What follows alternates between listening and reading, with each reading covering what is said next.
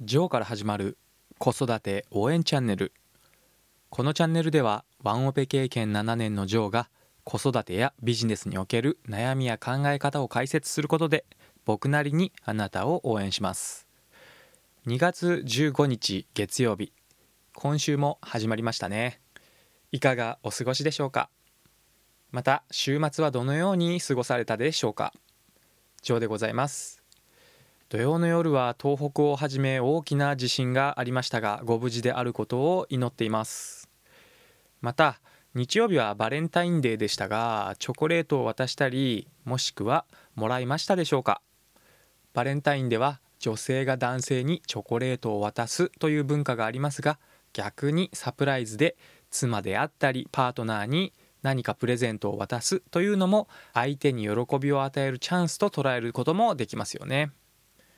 身近な人から喜ばせることができると自分の周りがハッピーな空気になるのではないかと思います。関東はとても暖かく天気も良くて非常に過ごしやすい週末でしたね。僕は月並みですが週末に家族で動物園に行ってきました。お弁当を作って持って行ったのですが何気ないお弁当でも外で食べるだけで2倍も3倍も美味しくなるという非常にコスパのいい幸せな時間を過ごせました。うちの下の娘は今3ヶ月なのでベビーカーで横になってほぼ寝ているだけで全く動物もまだ認識すらできていないというような状況で興味も示さなかったのですが赤ちゃんのうちに動物園に行って動物の菌を体に取り入れることで体が強くなるという嘘か本当かわからないことを聞いた覚えがありますので定期的に動物園には足を運ぶようにしています。我が家の下の娘は今生まれて3ヶ月と言いましたが再来月の4月からは保育園に入園することも決まっていましてその入園と同時に妻も仕事に復帰する予定で準備を進めています。これは夫婦で話し合って妻は保育園に子供を預けて仕事に復帰したいということになりましたので近所の認可保育園に申請を出していて無事入園することに決まりました。僕が育休を取るという選択肢もあるのですが僕が思考をそこまで突き詰められていないということで言い訳にもなるんですけれども今一つその一歩を踏み切るには至らず保育園に入園するということになりました。もちろん子供との時間が減ってしまうというのはあるんですけれども24時間ずっと子供と一緒にいるよりは少しは離れる時間を作って社会に出ることで自分と社会とのつながりも作ってあげてさらに子育てばかりの気持ちをリセットして言い方が正しいかどうかは分かりませんがリフレッシュすることで子供との一緒の時間をより楽しめるようになるとも考えることができるという結論に至りました。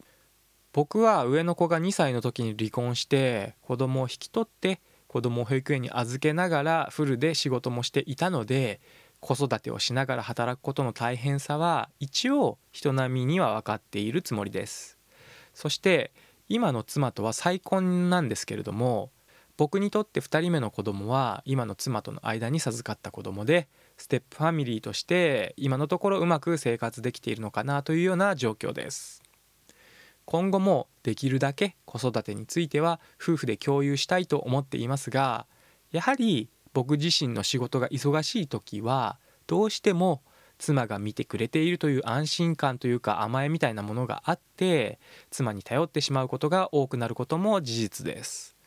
これが僕しか子供を見る人がいなかったらそのような考えにも至らずに仕事よりも子供を優先させてしまうと思いますが夫婦でいるとやはり夫である僕が甘えてしまう回数の方が妻が僕を頼る回数よりはこれまあ数えたわけではありませんが感覚的に多いのかなというふうに感じます。これは僕たちが育った環境がそうだったというのもあるかもしれませんが、まあ、家庭にもよるのかな。これまあ一概には言えませんが少なくとも僕の父親はあまり子育てに積極的に参加していたという記憶はありません。むしろ母親が子育てのほぼ全てを担っていたという印象を持っています。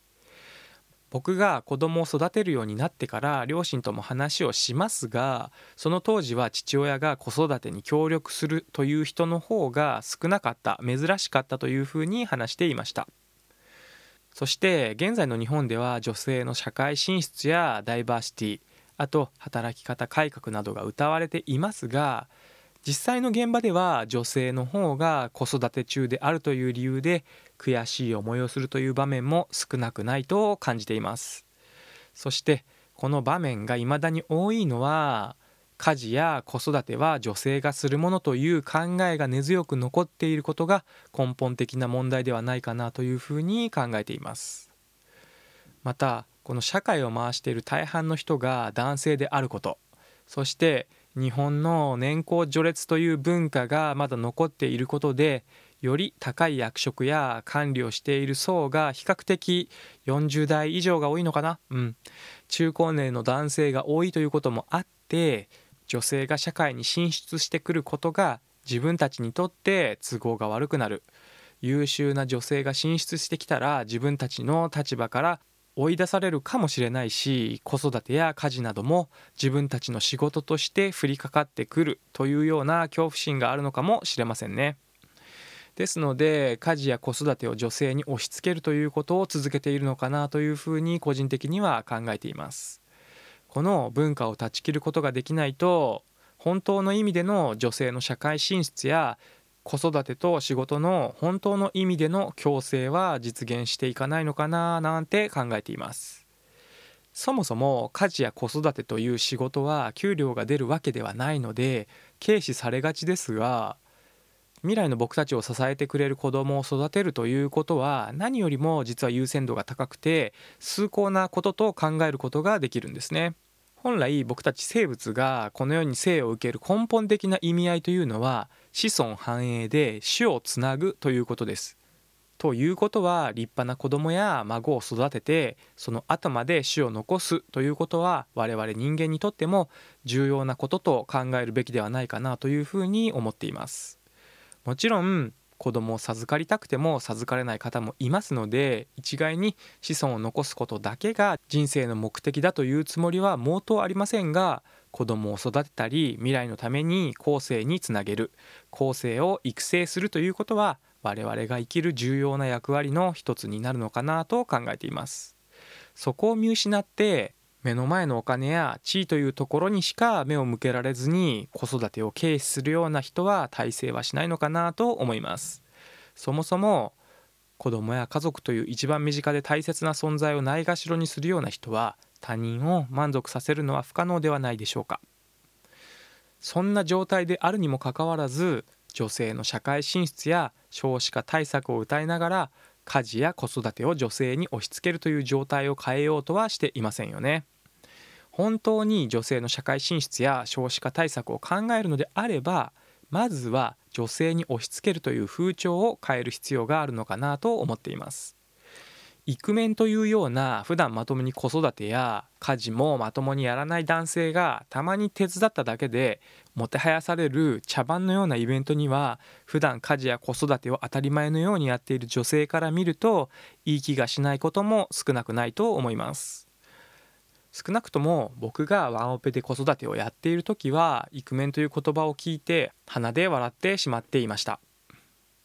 もちろん僕は男性ですし男性としては女性が家事や育児をメインで行ってくれるという風潮の方が助かりますし楽かもしれませんが男性だからとか女性だからとか性別によって何かの偏見を持つような人間にはなりたくないなと感じています。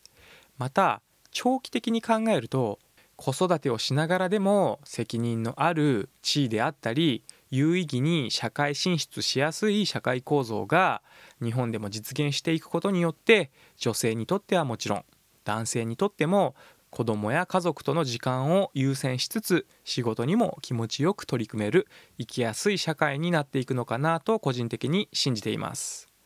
ということで悔しい思い子育てと社会進出という話をそろそろ終了しようと思います。